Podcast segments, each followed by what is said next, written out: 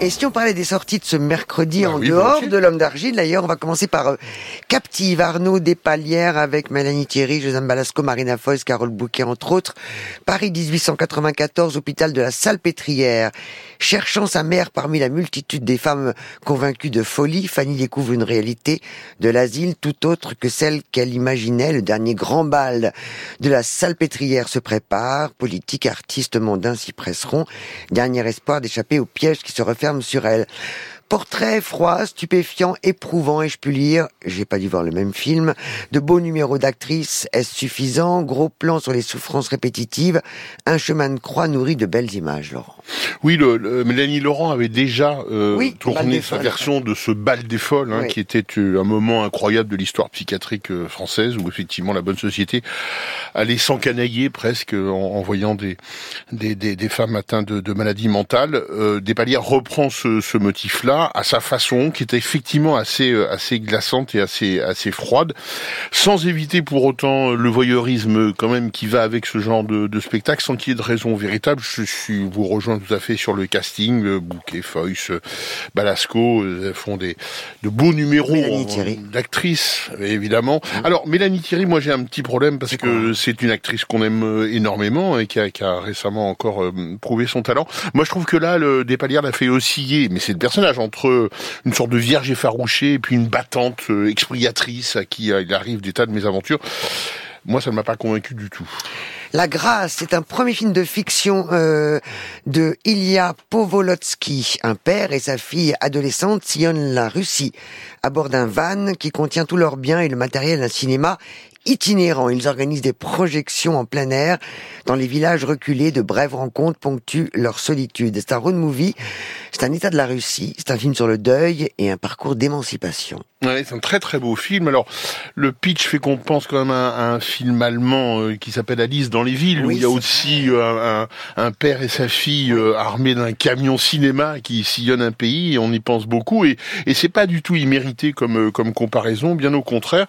Alors, on songe aussi à Tarkovsky, euh, euh, référence euh, géographique oblige, mais le, le, je trouve que le, le, le cinéaste il met il met plus plus que ça. Enfin, en tout cas, une sorte de prosaïsme qui est jamais oublié, du concret, du réel, qui fait que c'est aussi magnifique. Et puis, il y a un incroyable, incroyable travail de cadrage. C'est compliqué d'en parler, mais il y a une façon de positionner le corps, euh, le corps des personnages dans le, le cadre de l'image, de laisser respirer le reste du cadre qui est absolument saisissant. Moi, il y a très très longtemps que j'avais pas vu un, un filmage, une composition aussi forte sur grand écran. Donc ça porte bien son nom, La Grâce. La grâce, il en a. May December de Todd Haynes, un fait divers, l'affaire Marie Kay Le Tourneau.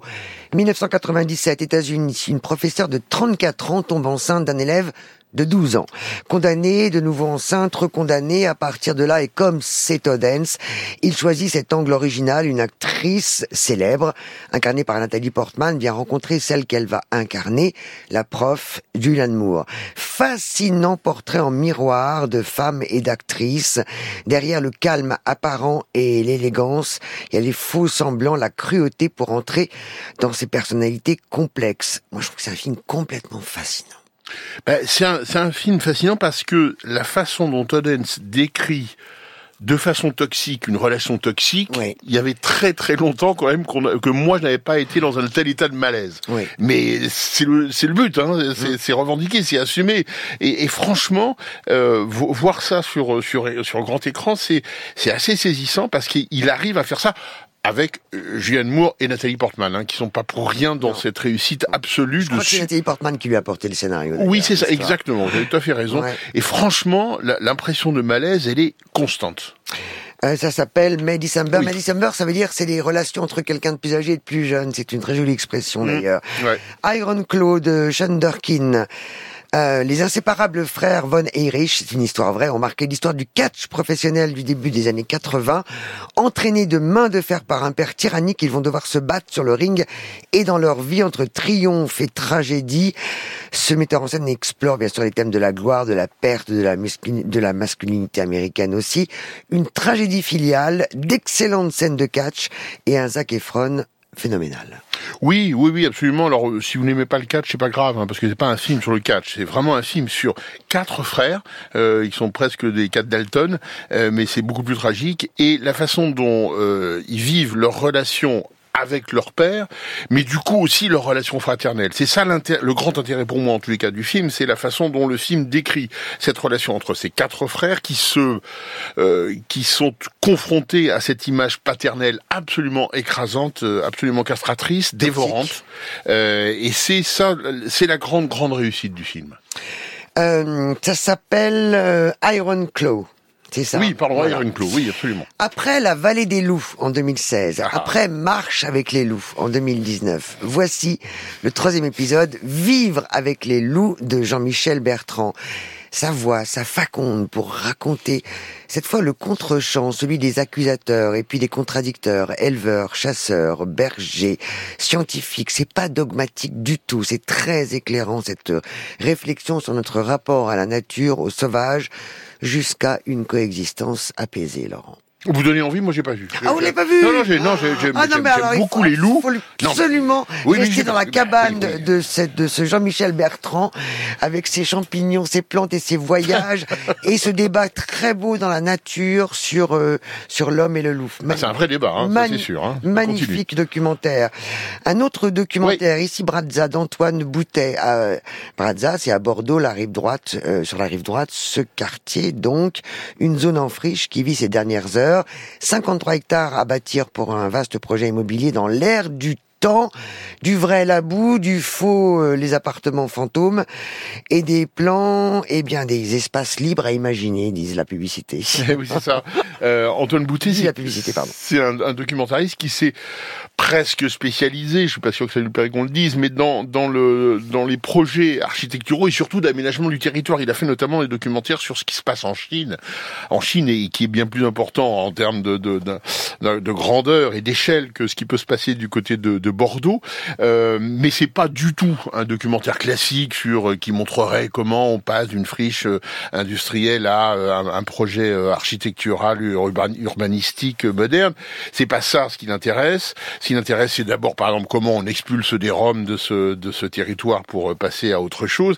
Ce qui l'intéresse, c'est la façon dont, dont ce paysage en mutation, et c'est surtout ce projet qui détruit sans réellement construire construire vraiment autre chose. C'est-à-dire, qu'est-ce qui est détruit, qui, qui lui semble être beaucoup plus important que ce qui est construit. C'est un regard absolument euh, personnel, très très loin d'un documentaire euh, classique, mais avec beaucoup de poésie du coup. Ça s'appelle Ici Brazza.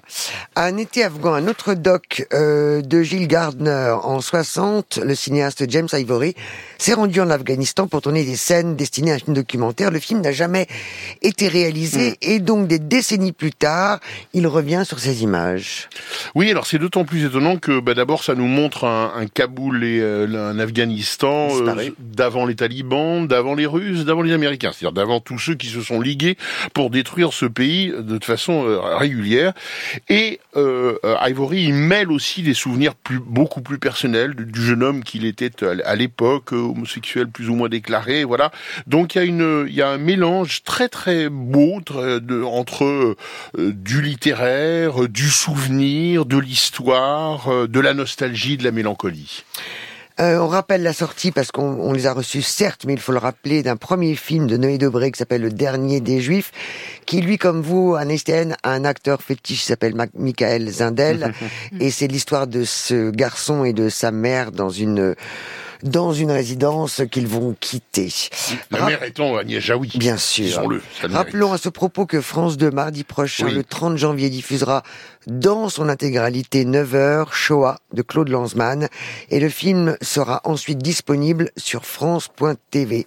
À, à voir, à diffuser dans tous les collèges et les lycées où ces dates semblent poser des problèmes. Le Limier en reprise, le Limier Mankiewicz. Mankiewicz, 1972, Michael Ken, Laurence Olivier, dernier film de, de ce génie du cinéma américain, euh, et où il y a beaucoup beaucoup de choses de lui, l'illusion, euh, le, le, le, masque, euh, la, la, lutte des classes aussi entre ces deux hommes, c'est un chef-d'œuvre absolu.